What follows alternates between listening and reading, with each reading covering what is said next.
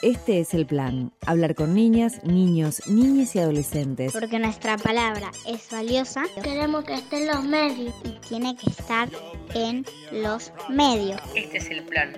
Este es el plan. Este el plan. Búscanos en Facebook. Ahí nos encontrás como Este es el plan. Plan.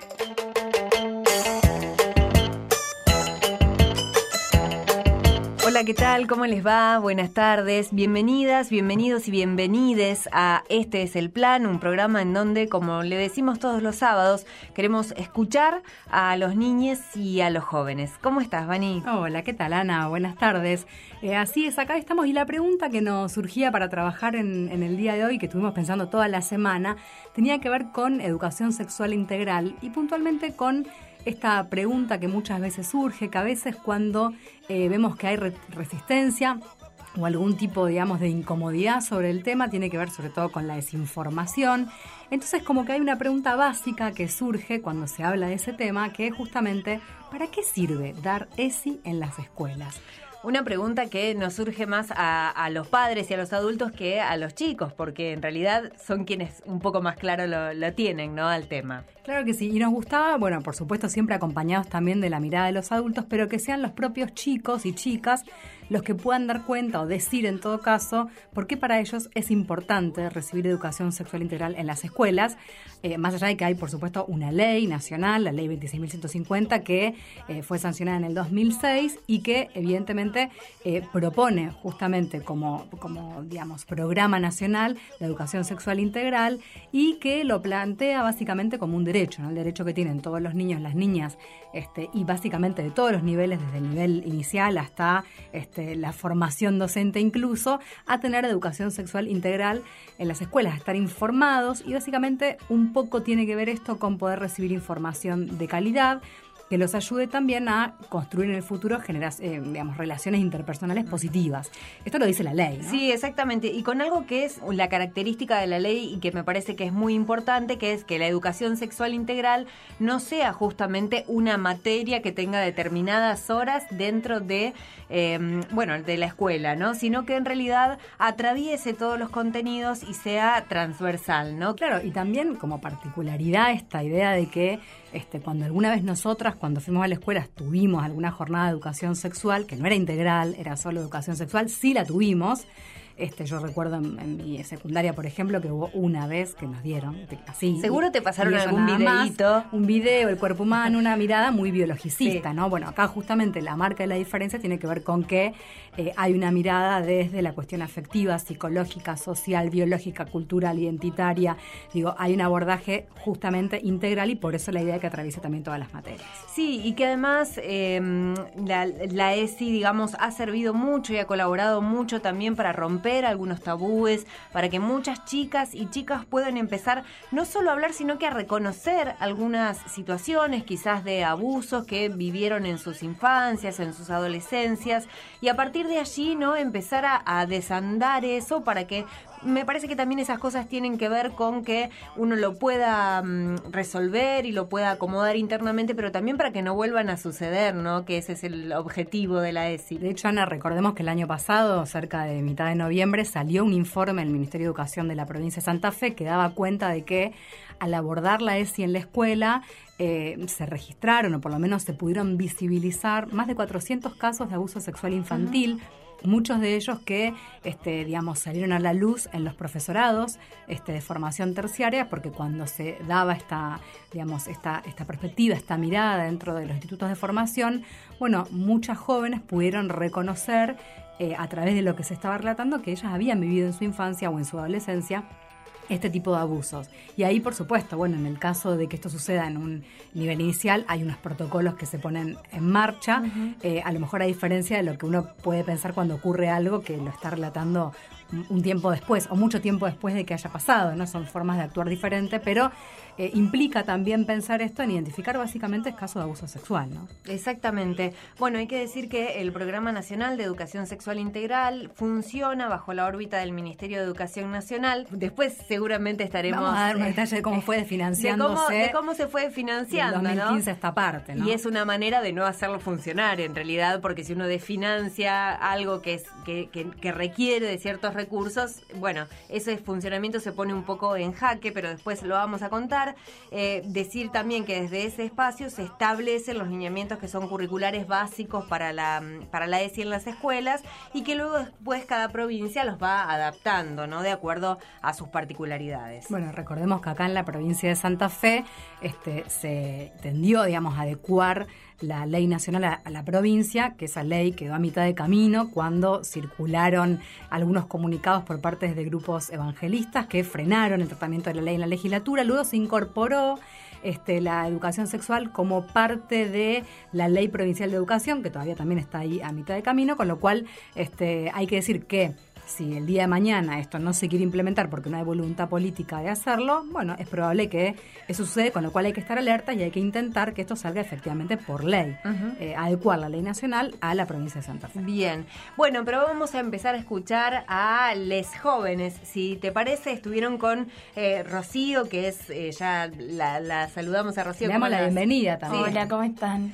Bueno, recordamos que Rocío es eh, nuestra practicante que nos está acompañando en, en estos momentos estuvieron en la escuela particular incorporada número 3152, más conocida como la Vivir y Convivir, que está allí en Barrio Belgrano. Así es, Magallanes al Mil. Y fuimos a hablar con chicos de diferentes eh, cursos de la secundaria, por supuesto, eran de segundo, tercer año, quinto año, cuarto año, eh, para conocer un poco cómo trabajaron eh, la ESI en la escuela, básicamente, cómo las docentes desde hace ya mucho tiempo, incluso desde antes que salga la ley nacional, vienen formándose, digamos, en, en ESI, pero también digamos, cómo los chicos pudieron ir capacitándose a, la par que las docentes y también capacitar a otros jóvenes de los cursos este, más, los, de los ingresantes, digamos. Uh -huh. eh, bueno, vamos a conversar sobre eso. Me gustaba también conocer la, la, opinión de Rocío, porque recordemos que ella es pasante de la escuela Gurruchaga, con lo cual también tiene como contraste para comparar ahí qué es lo que pasa en una escuela y en otra. No sé cómo lo viste vos.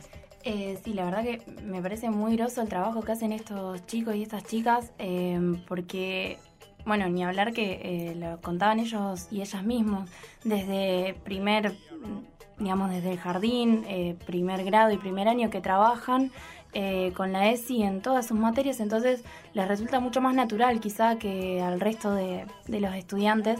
en mi escuela especialmente sí se trabaja, pero tenemos que lucharlo desde el lado estudiante. Siempre lo pedimos o lo armamos nosotros, traemos especialistas eh, y dirección lo aprueba. En cambio acá me pareció muy interesante cómo eh, charlaban con dirección, las docentes colaboraban, dirección también, es como que armaban todo desde eh, también estos mismos chicos y estas chicas con juegos, no sé, jornadas mucho más quizá provechosas, bastante completas y muy interesantes. Bien, buenísimo. Bueno, y algo de eso vamos a empezar a escuchar eh, ahora, que tiene que ver con esta cuestión de cómo se fueron formando los propios estudiantes. Eh, en jornadas que organizaba la municipalidad o incluso el Estado provincial. Eh, y a partir de ahí también cómo fueron formando y armando, digamos, esta cadena en la escuela. Nos cuentan de los juegos que hacían, de cómo se preparaban, de cómo eran después las reflexiones que se daban en torno a eso. Y en esta primera parte de todo eso hablan. Bueno, ¿y te parece si los presentamos antes de, de escucharlos? Claro que sí, estamos, lo, las voces que van a escuchar, que ellos también un poco se presentan, sí, pero, pero, las vamos a repasar. Vale son Tomás Gómez, Sofía Cefarelli, Victoria Martínez, Bianca Cefarelli y Giovanna Di Veneto. Los escuchamos. Informe realizado en colaboración con la Defensoría de Niñas, Niños y Adolescentes de la provincia de Santa Fe.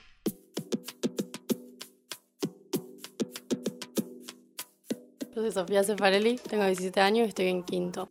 Eh, nosotros desde primer año siempre tuvimos un montón de jornadas de ESI, entonces como que estamos acostumbrados a informarnos y capacitarnos porque desde el día uno en la escuela se nos ha brindado esa posibilidad y nos gustó la idea de compartirlo con los cursos siguientes.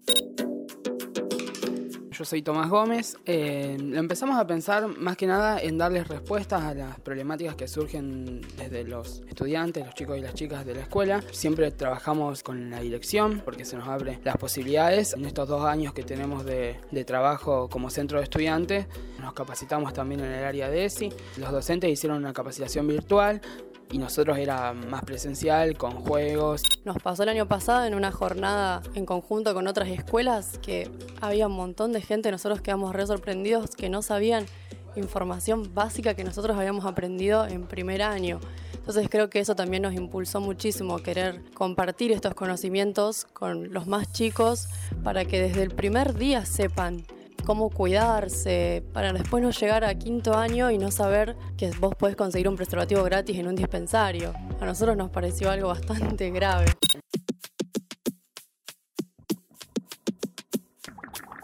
Luego de esa jornada, después nosotros nos encargamos de replicarlo en la, escuela. Les hicimos llegar eh, esos juegos y también trabajamos en jornadas especiales como el Día del Ni Una Menos. Era como un juego de la boca que cada casillero tenía distintos colores y cada color representaba un tema distinto dentro de lo que es la, la ESI tenías que tirar el dado y depende del color que te tocaba tenías que o responder una pregunta o era un verdadero falso, mitos y verdades. ¿Dónde podés conseguir preservativos? ¿Con qué métodos te podés cuidar? Todas cosas para informarse, digamos. Si alguien en algún momento no sabía la respuesta o respondía algo incorrecto, el encargado o la encargada de la actividad, o sea, te daba la, la respuesta correcta, te ayudaba a informarte correctamente sobre lo que te había tocado. Yo soy Victoria, tengo 16 años, voy a cuarto.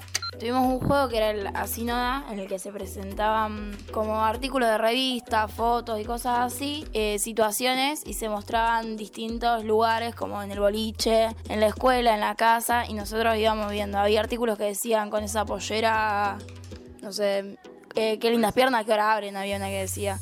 Entonces vos ibas así, lo llevabas al lugar en donde mayormente se presentaba y era así nada. Eso no se hace.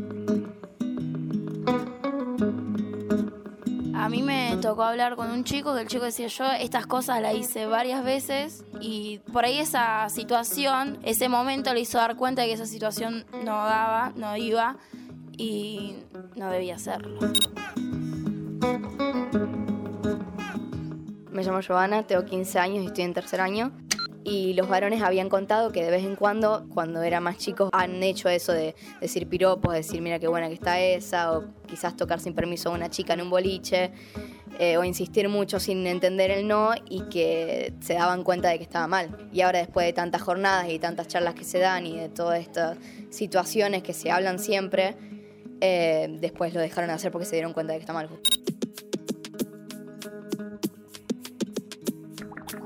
Y te encontrás con que cuando vos le, muchas de las cosas que vos les planteas una pregunta de por qué seguimos haciendo esto, no hay respuesta a que por qué se hace, sino que hay un decir, lo hago porque me lo enseñaron así, porque se tiene que hacer así, aprendí esto de mi familia. Entonces, después de que termina siempre una jornada, es importantísimo el ver que las personas, los chicos y las chicas se van diciendo con la pregunta de por qué lo hacemos, por qué tendríamos que dejar de hacerlo. O sea, de decir, ya está, hay un punto, hay una sociedad que cambió, hay una, las personas que tenemos que cambiar y darnos cuenta que hay cosas que así no dan, que así no van más.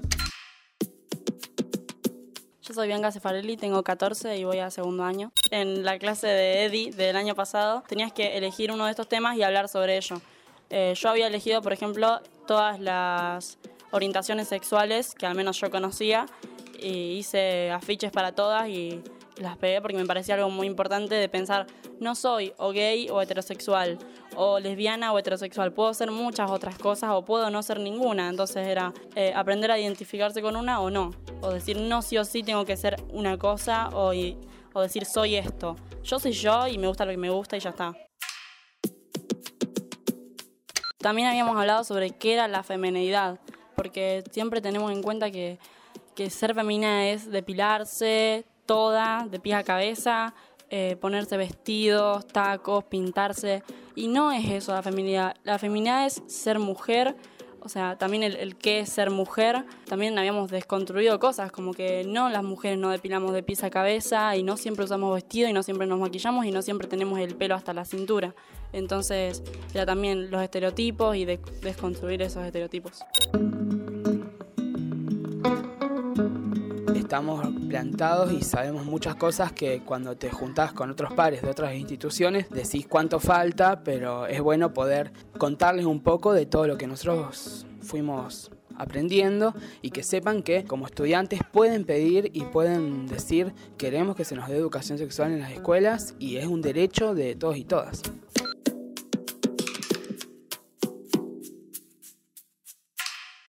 Este es el plan arroba gmail.com.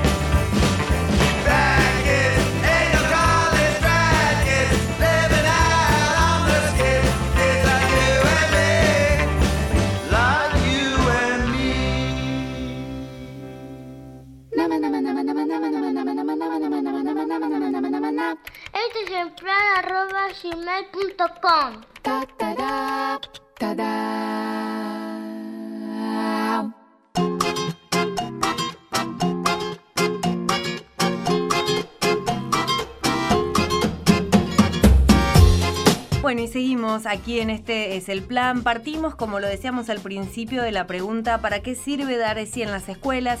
Y vamos a hablar de eso con Marina Salomón, que es psicóloga social, es trabajadora del equipo ESI del Ministerio de Educación. ¿Cómo estás, Marina? ¿Qué tal? ¿Cómo están? Gracias por la invitación. Bueno, y vamos a empezar con esa pregunta. ¿Por qué es importante dar ESI en las escuelas? Bueno, yo creo que es importante dar ESI en las escuelas porque permite este, habilitar una escucha para que las infancias y las juventudes eh, puedan circular con mayor libertad dentro de las instituciones escolares, que estén contenidas y que su voz y bueno, y lo que verdaderamente desean sea escuchado y protagonista dentro de la institución.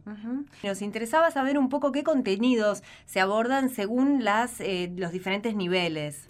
Sí, eh, bueno, yo para así hacer un poco de memoria, eh, me gustaría recordar que la Ley de Educación Sexual Integral es del año 2006 y que luego del 2006 en el 2008 se aprueban los eh, lineamientos curriculares para la ESI, que fue aprobado por el Consejo Federal de Educación. Esto significa que todos los ministros y ministras del país estuvieron de acuerdo en que se aprueben estos contenidos curriculares y que en ese librito que se llama Lineamientos Curriculares nos viene a decir qué contenidos son apropiados para cada nivel, es decir, qué se debe dar de educación sexual integral en cada nivel. Así que eso, bueno, es importantísimo saberlo y conocerlo porque no es que se da cualquier eh, contenido en cualquier eh, nivel. Es decir, para el nivel inicial, en general se trabaja cuidado del cuerpo y autoprotección, eh, juegos y juguetes no sexistas, em, eh, valorar la afectividad, digamos, si bien son contenidos que después van avanzando en primaria y en secundaria, como que los ejes principales tienen que ver con eso, con la afectividad, con el cuidado del cuerpo, el reconocer eh, los derechos que tenemos, que tienen. Así que, bueno, es más que interesante el planteo de la ESI. Bueno, pensábamos también la ESI como, como un derecho ¿no? al que tienen los niños y las niñas para justamente poder acceder eh, a esa formación. Digo, ¿qué pasa cuando la ESI queda, eh, digamos, a merced de que un directivo la quiera dar o no y no se entienda en definitiva como una política pública? Sí, eh, eso es muy importante porque en realidad eh, al establecer que la ESI es una política pública que se debe garantizar en nuestra provincia y a nivel nacional también, este, los equipos directivos tienen la responsabilidad de que esto se implemente en las instituciones escolares. Eh, obviamente que también tienen el derecho de acceder a la formación eh, docente, porque también, bueno, los directivos son docentes, para conocer de qué se trata la ESI y para poder pensar cuáles son las mejores estrategias para implementarlas en sus instituciones escolares. Y bueno, y ahí empieza todo un, un seguimiento y una responsabilidad que tiene el Ministerio de Educación de garantizar de que esto se cumpla, sin este, una persecuta ni mucho menos, sino bueno, de poder pensar cuál es la mejor forma para que esto se lleve adelante en las instituciones escolares, trabajar con los equipos de supervisores y con diferentes personas que integran el ministerio también. Pero es importante también que se sepa que los docentes se capacitan, que no es que llegan determinado día y este, empiezan a dar los contenidos que creen conveniente, que hay una capacitación para eso. Exacto, hay formaciones para la docencia, eh, donde se trabajan los contenidos de ESI, de qué forma uno puede, adecuarlos e incorporarlos a sus currículas según la materia que den, o en el grado que estén, o en el nivel que estén. Eh, y también se trabaja la dimensión personal, porque bueno, estos contenidos nos atraviesan, no es lo mismo trabajar sobre eh, no sé, el cuidado del cuerpo o los estereotipos de género, por ejemplo, que pensar en un contenido que a lo mejor yo doy de matemática, que decís, bueno, teoría de conjunto, no me va a interpelar de la misma forma que si yo tengo que pensar los estereotipos de género y cómo fui criada, cómo atravesé mi infancia, mi adolescencia, y bueno, y eso también se trabaja con la docencia y es un espacio eh, que se habilita para que, bueno, para que puedan expresar cuáles son los temores, las dudas o, o, bueno, las inquietudes que tienen con respecto a esto. Bueno, Una de las cuestiones básicas que también este, de la que hablamos es la cuestión de la transversalidad, ¿no? Eso es como clave en, la ESI. Sí, es clave. La ley habla de transversalidad en los contenidos y también de espacios específicos. Es decir, una cosa no invalida a la otra, pero eh, siempre tendemos a, bueno, a fortalecer la transversalidad de los contenidos porque son contenidos que se pueden trabajar en muchísimas materias, de diferentes formas. O sea, pensar los estereotipos de género lo podés trabajar en un montón de materias de secundaria, los podés trabajar en primaria y los podés trabajar en el nivel inicial. Uh -huh. Porque vos cuando vos empezás a pensar en los juguetes en el nivel inicial, ahí empezás a, a trabajar los estereotipos de género para mm, darnos algunos ejemplos, porque, por ejemplo, en matemáticas, ¿cómo se trabaja? Mira, matemática, eh, uno de los contenidos o las experiencias que, que, por lo menos yo he tenido acceso con docentes de matemática tienen que ver con esto de pensar en eh, la economía doméstica, digamos, quiénes son los que realizan las tareas en, el hogar, si las mujeres ganan lo mismo que los hombres por realizar el, mismo trabajo, si las profesiones, eh, bueno, tenemos el mismo acceso las mujeres que los varones, digamos, empezar a ver desde una mirada, desde la perspectiva de género, que es lo que viene a aportar este, la ley, eh, si mujeres y varones accedemos a las mismas posibilidades y a los mismos salarios, en este caso en matemática, eh, ese es un contenido. Después se ha trabajado, por ejemplo, en economía, ya en secundario y en, y en escuelas eh, comerciales específicas, lo que tiene que ver con la, eh, la, trata de personas, digamos, la ruta de la trata, cuáles son los países emisores y receptores, por qué, qué significa esto de las economías, eh, digamos, ilegales, y entonces ahí empiezan a ver todo el tema de trata de personas y, y desde ahí también se trabaja la prevención, eh, porque bueno, empiezan a pensar estrategias también para prevenir ese tipo de problemáticas. No, es muchísimo, hay infinidades de experiencias y cuando uno eh, tiene la posibilidad de reunirse con docentes que, que, bueno, que vienen trabajando, implementando eso y cada vez surgen mejores experiencias y bueno, y, con ideas eh, súper innovadoras también. ¿Y qué pasa con las familias? Porque el año pasado veíamos, después de que se debatió en el Congreso la, la, la interrupción voluntaria del embarazo, eh, surgió este movimiento con más fuerza este, de un sector minoritario, pero muy potente, que fue con mis hijos no, con mis hijos no te metas, que venían como a este, cuestionar que se dé educación sexual en las escuelas.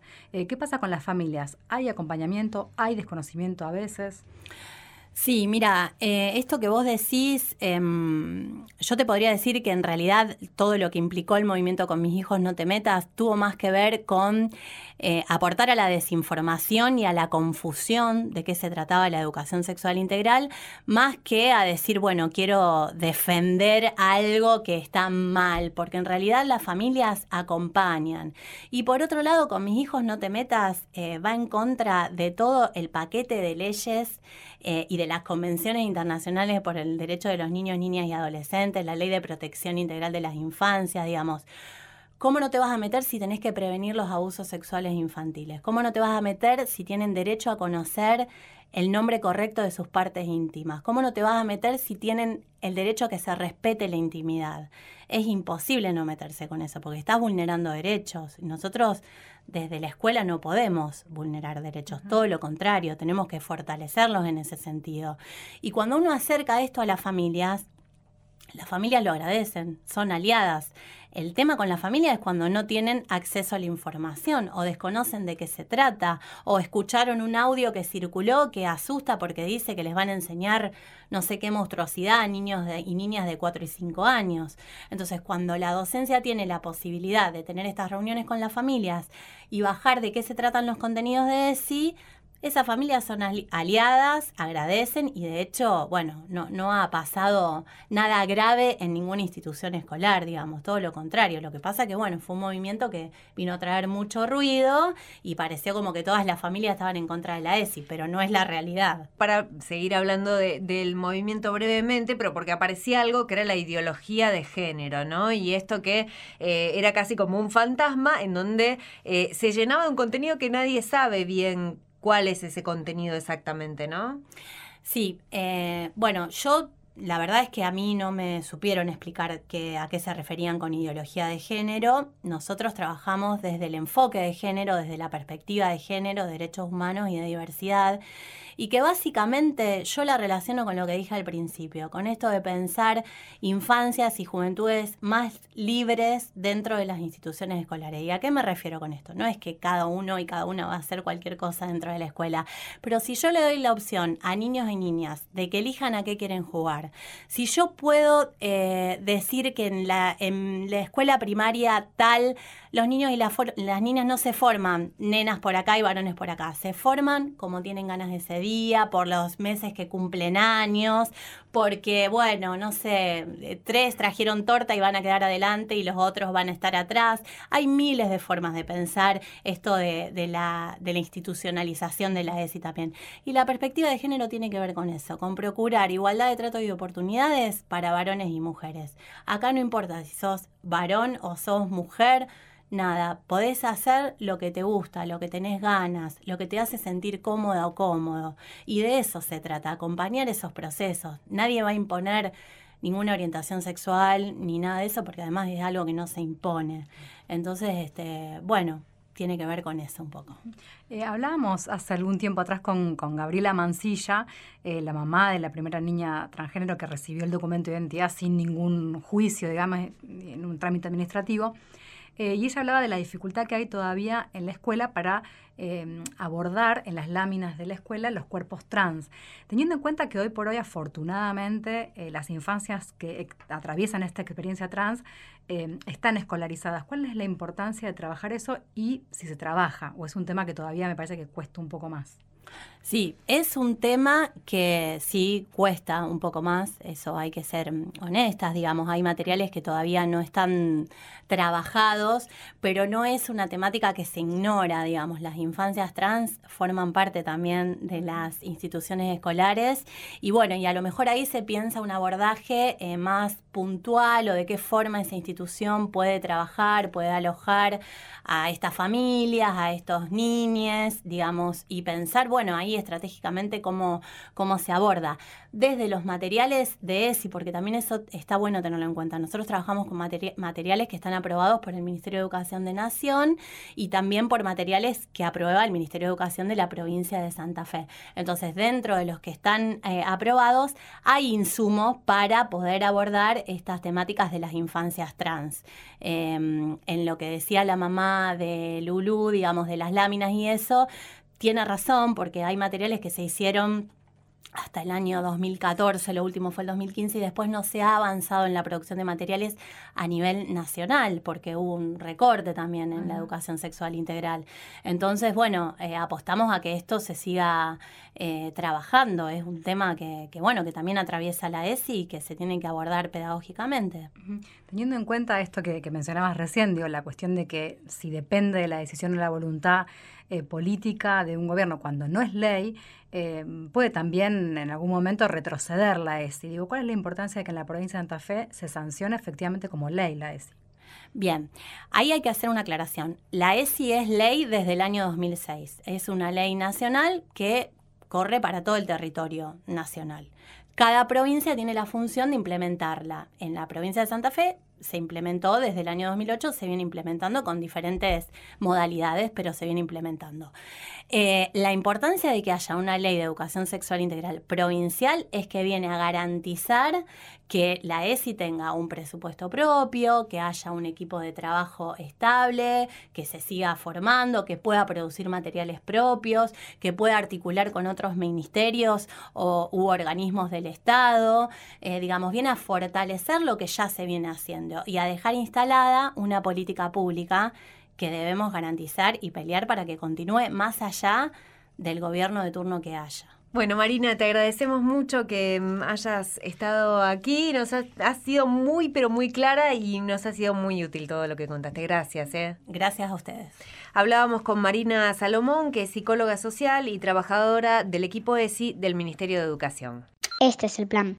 La Municipalidad de Rosario y el Centro Unión de Almaceneros te siguen acompañando con precios justos para que puedas cuidar tu bolsillo y el de tu familia. Hasta el 10 de julio vas a poder comprar en el almacén de tu barrio un centenar de productos seleccionados. Consulta los comercios adheridos en rosario.gov.ar. Municipalidad de Rosario.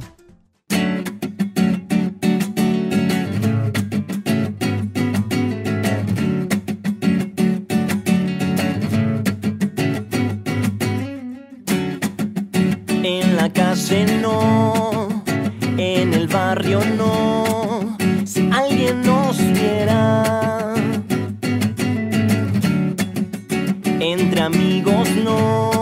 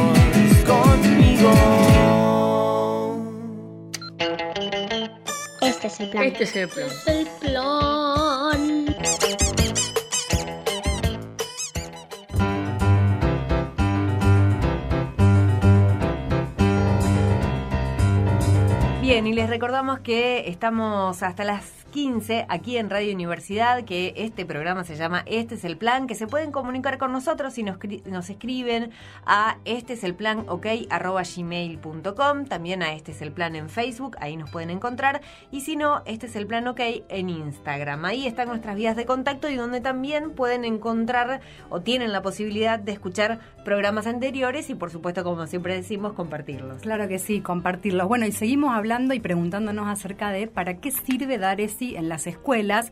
Eh, una pregunta clave que también aparece muy ligada a la cuestión de eh, lo presupuestario, ¿no? Porque básicamente dar ESI en la escuela implica desarrollar programas y diferentes lineamientos curriculares, digamos, materiales didácticos que tienen que ver con eh, con personas que sostienen eso, que lo hacen, que lo entregan, que lo este, reproducen, que capacitan a otros docentes para que puedan capacitar, básicamente eso se traduce en presupuesto exactamente. para poder sostener esa política como una política pública. A lo que venimos viendo eh, durante desde el 2015 esta parte está desfinanciado, ¿no? Eh, y lo venimos viendo sobre todo a nivel del gobierno nacional. Sí, y sobre todo en estos últimos tiempos en donde un poco a partir del debate de mm, la interrupción voluntaria del embarazo, empezó a aparecer esto de la educación sexual integral. Incluso el propio presidente Mauricio Macri, después del el fracaso en el Senado del, del proyecto de ley, eh, dijo que era muy importante seguir trabajando con la educación sexual integral en las escuelas para prevenir, entre otras cosas, los embarazos eh, adolescentes. Sin embargo, hay un como hay que no estaría, temita no estaría pasando. No estaría, Claro, claro. una cosa es decir, bueno, no a la legalización del, digamos, voluntaria de eh, no a la interrupción voluntaria del embarazo, pero sí a la educación sexual, era lo que más se escuchaba. Bueno, sin embargo, estábamos viendo eh, datos que fueron suministrados por el propio Ministerio de Educación Nacional a través de un pedido de informe eh, que fue público y que hizo el Observatorio de Derechos Humanos y que salió en una nota publicada el año pasado, a fines del año pasado, en página 12, se podía allí este, nombrar o dar cuenta, por ejemplo, de la reducción del presupuesto. En 2015, el presupuesto para la ESI a nivel nacional fue de 55 millones de pesos, mientras que en 2016 cayó un 50%, es decir, de 55 millones se pasó a 27 millones, una cifra que es eh, alarmante porque además también cuando uno lo piensa a medir en términos de inflación, uno ve que bueno, difícilmente el presupuesto crezca. Hubo un repunte en el 2017, este, pero lo llamativo igual sigue siendo, por ejemplo, para este, los más de 40 millones de habitantes que somos, solo hay a nivel nacional 17 trabajadores que se desempeñan en el ámbito del Programa Nacional de Educación Sexual Integral y que son los que deben capacitar justamente a todos los maestros del país. Con lo cual, imagínate que con ese número, antes eran muchos más, eh, bueno, se ven bastante reducidas justamente la cantidad y la calidad de las capacitaciones que pueden llegar a las escuelas de los maestros de todo el país. Exactamente, esas instancias de capacitación docente pasaron de 55.000 en el año 2015 a 1.050 en el año 2017. De 14.000 escuelas involucradas en 2015 se pasó a 100 escuelas en 2016 y subió a 500 en a 500 escuelas en el año 2017 y también hubo una merma importante en los cursos online de ESI, ¿no? De 17.000 que había en 2015 cayeron a 4.450 en 2017. Lo que nosotros decimos, como siempre cuando hablamos de cifras, parecen números, pero si uno se pone a medir el impacto que esos números tienen en cada una de las escuelas, en cada uno de los estudiantes y en la sociedad toda, es eh, importante, ¿no? Sí, y básicamente esto repercute en la formación que puedan tener Exacto. los docentes para después trabajar en el aula con sus alumnos eh, la educación sexual integral. Eh, y esto también, básicamente, eh, lo que genera es la sensación de que la ESI, en definitiva, más allá de que sea una ley, al desfinanciarla, termina debilitándose una política pública, ¿no? Con lo cual, Esto muchas veces también vemos que queda, digamos, a la voluntad de cada uno de los directivos. Si tenés un director, una directora que son piolas y que son progresistas y que son copados, van a darlo y que si no, no. Bueno, evidentemente hay una dificultad en seguir pensando la ESI como política pública. Claro, y en algunos casos, a lo mejor como los estudiantes más avanzados de secundario, los mismos estudiantes pueden pedir y pueden de alguna manera este, hacer que eso suceda, pero en los más chiquititos, en las trayectorias educativas de los niños de jardines de infantes, de primaria, por ahí eso es un poco más difícil, ¿no? Y entonces no solamente este, mm, se pierde eso como política pública, sino también se pierde como una oportunidad para los estudiantes. Claro, porque cuando sos chiquita no, no sabes que es tu derecho poder Claro. pedir este, justamente educación sexual integral, algo que sí lo dicen los chicos de la secundaria y por eso nos sigue pareciendo muy importante con este panorama que estábamos dando también, que sean los propios estudiantes los que puedan decir por qué es importante que se dé en las escuelas educación sexual integral. Si te parece, escuchamos entonces la segunda parte en donde hablan los chicos de eh, la Escuela Vivir y Convivir, eh, Tomás Gómez, Sofía Cefarelli, Victoria Martínez, Bianca Cefarelli y Giovanna Di Benedetto, todos estudiantes de la Escuela Vivir y Convivir, y también las docentes Verónica González, que es directora del colegio secundario, y Bettina Manson, que es profesora de biología. Con ellas hablamos también y entre todos salía algo de esto.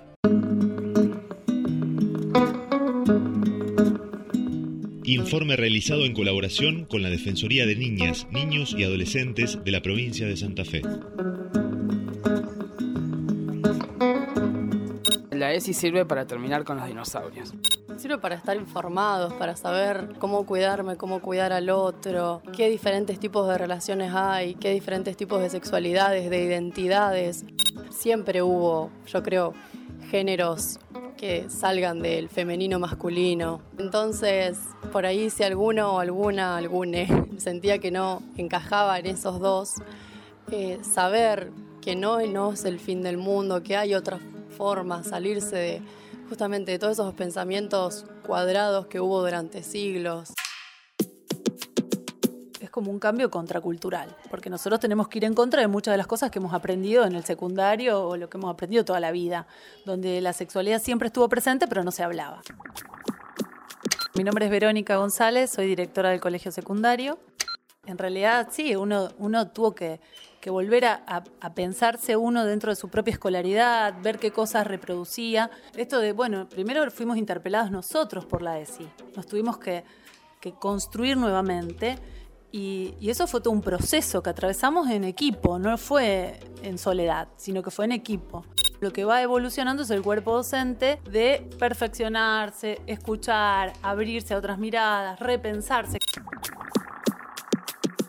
Fue, como dice ella, muy fluido, pero porque teníamos una mente abierta, sobre todo la directora, eh, porque yo creo que eh, gran parte del mérito es de ella. Bueno, mi nombre es Betina, profesora de biología. Veníamos con, con todo un bagaje de, digamos, de mitos, prejuicios, eh, obviamente de escuelas donde nunca se, se había hablado de todos estos temas. Entonces, bueno, empezar a hablar de eso, eh, si bien fue nuevo para nosotros, pero no fue tan difícil, porque teníamos la mente abierta, queríamos un cambio. Eh, no queríamos que los chicos vivieran lo que nosotros habíamos vivido.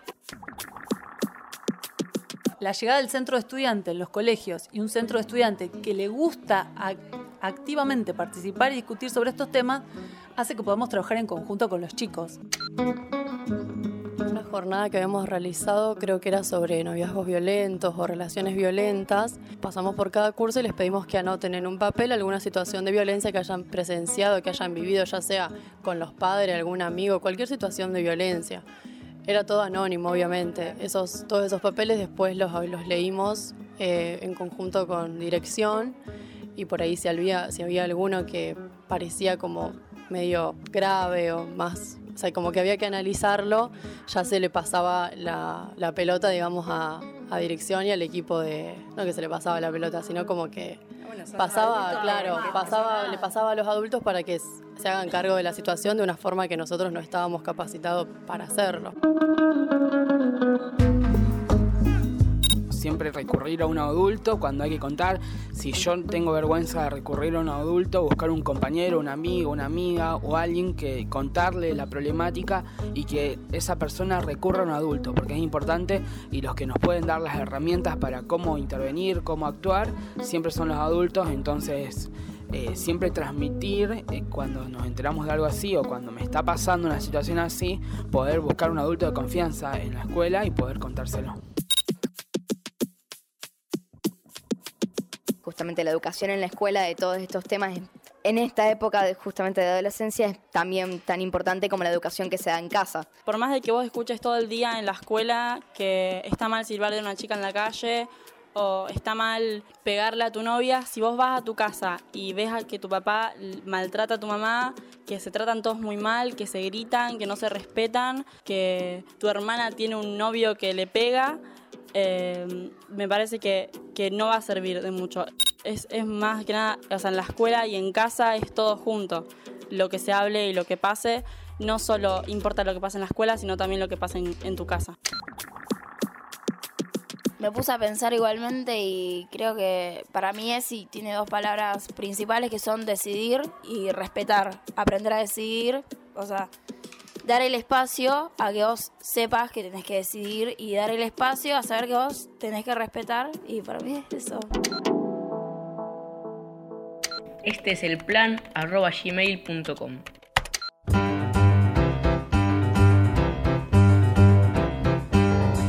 Seguimos aquí en este es el plan. Hablábamos al principio del programa de los casi 400 casos de abuso que se habían podido detectar a partir de la implementación de la ESI, esto según esto fue el año pasado y según un informe del Ministerio de Educación de la provincia. Claro, bueno, y una de las cosas que, seguimos insistiendo en esto, ¿no? Que la ESI tiene eh, como mayor virtud la de romper el silencio, ¿no? Cuando se pueden visibilizar o identificar que es en todo caso eh, un abuso sexual infantil o adolescente. Eh, y hablábamos también con eh, la directora de la Escuela Vivir y Convivir, con Verónica González, eh, justamente acerca de qué pasa cuando se detectan estos casos, que muchas veces no se, o sea, más allá de que las charlas, después de las charlas o demás, queda como eh, algo ahí en el aula que, digamos, de, alguna cosa extraña que se vio o alguna cosa extraña que se sintió. Muchas veces los chicos o las chicas se acercan después a, la dirección o, o, las mismas maestras, ¿no? Ven alguna situación extraña y se acercan y ahí se implementa justamente eh, un protocolo que ya va por otras vías y en donde en definitiva la intervención tiene que ser de los adultos y las adultas, como decimos siempre. Algo de esto y de cómo trabajan en la escuela el tema eh, nos cuenta Verónica González acerca de los casos que se detectan de abuso sexual infantil a partir de trabajar ESI en la escuela. El recorrido es complejo, hasta que ellos pueden ponerlo en palabras, incluso no solo la ESI misma. Mira, nosotros damos natación en la escuela, una de las actividades es natación. Y creo que, que el tener que enfrentarse a ponerse la malla, mostrar el cuerpo, poner el cuerpo de otra manera con compañeros, ha desatado un montón de situaciones que pusieron en evidencia casos de abuso, casos de, de dificultades de identidad, bueno, y que se ha tratado de ir acompañando, porque es, aparece cualquier disparador. Cuando hay una, una problemática esta de fondo, hay cual, cualquier disparador. Y quizás la ESI lo que nos permite a nosotros es ir encauzando temas y problemas y, bueno, después las resoluciones se dan en, otro marco. Si un profesor algún chico le comenta a algún profesor, el profesor eleva el relato a la dirección y se da, se da intervención. Hay un protocolo, obviamente, que baja ministerio, eso sí se, se respeta y se, según las situaciones se, se, aplica de una forma o, de otra lo que sea necesario. Eh, lo que se hace siempre es escuchar, la escucha atenta, el, el dar el espacio, el, bueno, si es necesario convocar a los papás, convocar a la mamá, en muchos de los casos. Bueno, se va buscando eh, la respuesta necesaria a lo que este chico está precisando. Bien, y nosotros todos los programas terminamos con un cuento y en este caso el cuento está relacionado con esto último que veníamos hablando, ¿no? En este caso el cuento se llama Estela grita muy fuerte. El cuento es de eh, Belo Lid y es una experiencia personal. Claro, sí, bueno, es una, una escritora eh, de España, militante, activista, feminista, eh, que pudo escribir un cuento para la infancia justamente para, este, de alguna manera, contar un caso personal y a, intentar a través de un cuento que no le pase esto nunca más a ninguna niña. Eh, bueno, tenemos justamente antes de, de la presentación del cuento la palabra de la propia autora. Le agradecemos mucho a nuestra amiga Flor Col, que fue ahí como la intermediaria, para que podamos tener la palabra de Belolit, que es este, un encanto poder escucharla y sobre todo eh, presentando ¿no? justamente el cuento. Así que si te parece, la escuchamos. Sí, hay que decir que lo que hicimos fue una adaptación de este cuento. Estela grita muy fuerte. eh, primero por, por una cuestión, el texto es un poco más amplio y nos parecía que por el formato del programa y por el tiempo teníamos que, que acortarlo un poco y también porque había algunas palabras, algunos términos que aquí no se usan. Entonces, bueno, lo convertimos. Nos tomamos la lo- licencia de Claro, lo argentinizamos, podríamos decir.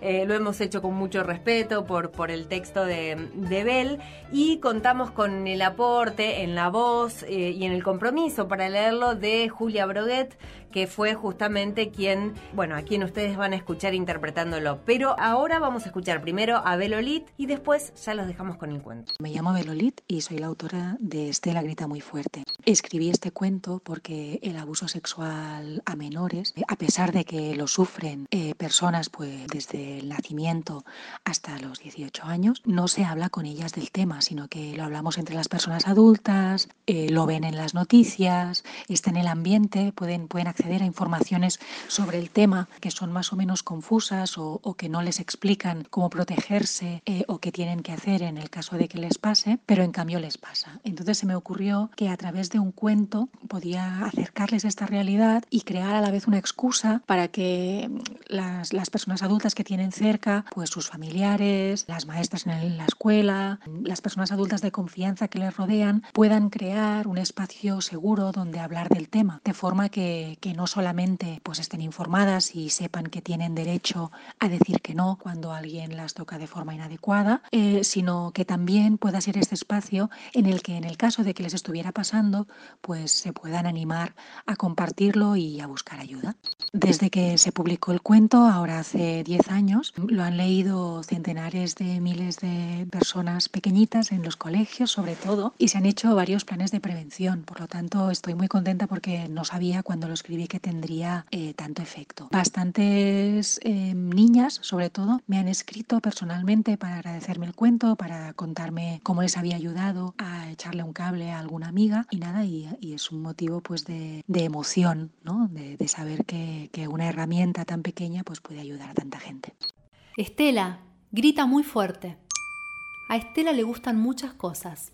Le gusta jugar con el agua en la bañera e imaginar que es un delfín que se hace pequeño, pequeño, y que se mete de un salto por la rejilla y que corre por todas las tuberías de la casa hasta llegar a su papá, que está lavando platos en la cocina. También le gusta jugar con sus amigos en la escuela. Tiene muchos amigos, Guille, Bruna, Luis, María, pero su amiga, su mejor amiga es Lucía. Con Lucía puede jugar un millón de cosas. Lástima que tenga tan mal genio. El otro día, por ejemplo, a la hora de la lectura, Estela eligió un libro precioso con peces fantásticos de colores lila, que es su color preferido. Y Lucía se enojó porque ella también quería leerlo y empezó a pellizcarle en los brazos y las piernas. Estela no sabía qué hacer. Se puso a llorar bajito y se imaginó que era un pájaro de color naranja que volaba muy arriba, arriba y que subía hasta el techo para que ella no lo pellizcaran más. Y cuando Estela dejó de notar las uñas afiladas de Lucía, abrió los ojos y se miró las manos para ver si se habían convertido en alas y saber si al final había logrado transformarse en pájaro y escapar. Pero no, es Ana, la maestra, que separó a las niñas y está retando a Lucía por su carácter incontrolable. Pero Estela, preciosa, ¿por qué no has dicho nada? Te dejó llena de marcas. Es que no sabía qué hacer. Estela se encoge de hombros y mira a Lucía, que ya tiene cara de arrepentida. ¿Verdad que no te gusta que te peguen? Le pregunta Ana, y Estela dice que no con la cabeza. Cuando alguien te haga algo que no te guste, tenés que decirle que pare, y si no para, entonces gritás muy fuerte hasta que vengan a ayudarte. No debes dejar que te hagan daño. Y vos, Lucía, aprendé a decir las cosas. No puede ser que por culpa de tu mal genio le hagas daño a tu mejor amiga. Vamos, dale un beso y pedile perdón a Estela. A Estela le gusta su pelo oscuro y larguísimo. A veces se imagina que su cabello es un vestido mágico que la protege del mundo y la hace más fuerte. Pero cuando su mamá la peina después de bañarse, ella se da cuenta de que en realidad solo es pelo y que cuesta mucho desenredarlo. Sus padres siempre le dicen que si se queja se lo cortarán y por eso nunca dice nada. Pero esta mañana, cuando su mamá le estiró el pelo con el peine, Estela pensó en lo que Ana le había aconsejado y dijo, Mamá, ¿me puedes peinar más suave? Es que me duele. La mamá se sorprendió un poco, porque Estela nunca se había quejado, pero le dio un beso y le contestó, Claro, mi reina, lo voy a hacer con más cuidado. Si vuelvo a hacerte daño, me avisas. ¿De acuerdo? Otra cosa que le fascina a Estela es ir a comer a la casa de los abuelos los domingos. Porque su abuela siempre le hace unos fideos con queso riquísimos, que es su plato preferido. En cambio, en su casa, sus papás no tienen tiempo de cocinar. Hasta hace poco, también le gustaba jugar con el tío Anselmo, que le hacía juegos de magia con cartas y le contaba cuentos divertidos. Pero últimamente empezó a hacer cosas raras y ya no le gusta tanto. Ahora, mientras los adultos hablan en el comedor, la lleva al cuarto y le hace unas cosquillas muy raras. Entonces Estela recuerda el consejo de la señorita Ana y cómo su mamá le hizo caso cuando la peinaba y le dijo al tío, Lo que me haces no me gusta nada. Déjame en paz. El tío Anselmo no le hace caso y Estela nota cómo desde adentro le sale un grito enorme, un grito tan fuerte que se escapa por la ventana y viaja mar adentro. Resuena por China y por Australia y le llega a los pingüinos del Polo Sur y a las jirafas de África y entonces toda ella se convierte en el grito y siente cómo tiemblan las hojas de los árboles de la selva, cómo los caracoles esconden los cuernos, cómo los perros corren debajo de las camas y todas las nubes se ponen a llover. Cuando puede, Estela corre hacia la mamá que la abraza y le da un beso muy tierno. Estela tiene muchas cosas que contarle a su mamá, pero lo hará mañana. Hoy solo tiene ganas de abrazarla. Adaptación del cuento Estela grita muy fuerte, de Belolid y Martín Banda. Bueno, y ojalá este, este texto, ojalá este cuento sirva para que eh, quien necesite pueda gritar y también para que los adultos podamos escuchar, ¿no? Me sobre todo eso, ¿no? Que sobre podamos, todo eso. Que podamos escuchar y hacer algo al, al, respecto. Y antes de irnos, Ana, también me gustaba poder este, recomendar un libro eh, para que, que, es genial, digamos, para que los docentes puedan trabajar ESI en la escuela, eh, en muchos casos para el nivel inicial y primario, pero también algunas novelas recomendadas para trabajar ESI en la secundaria. Y es el libro de Gabriela Larralde, que yo lo estuvo presentando eh, la semana pasada en la Feria del Libro de aquí uh -huh. de Rosario. Se llama Diversidad y Género, 150 recursos TICs para trabajar, justamente ESI en la escuela.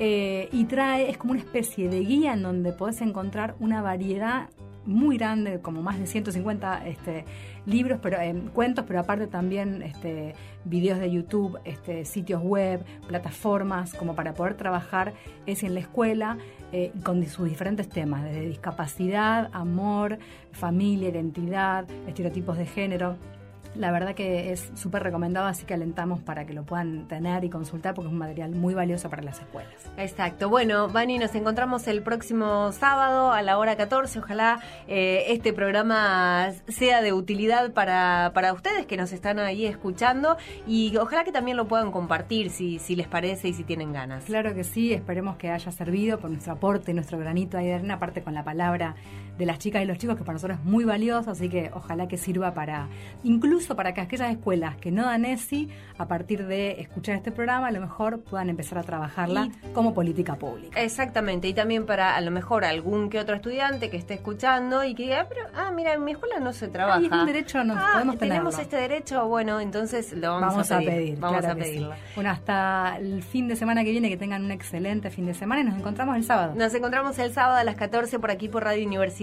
Gracias y hasta la próxima.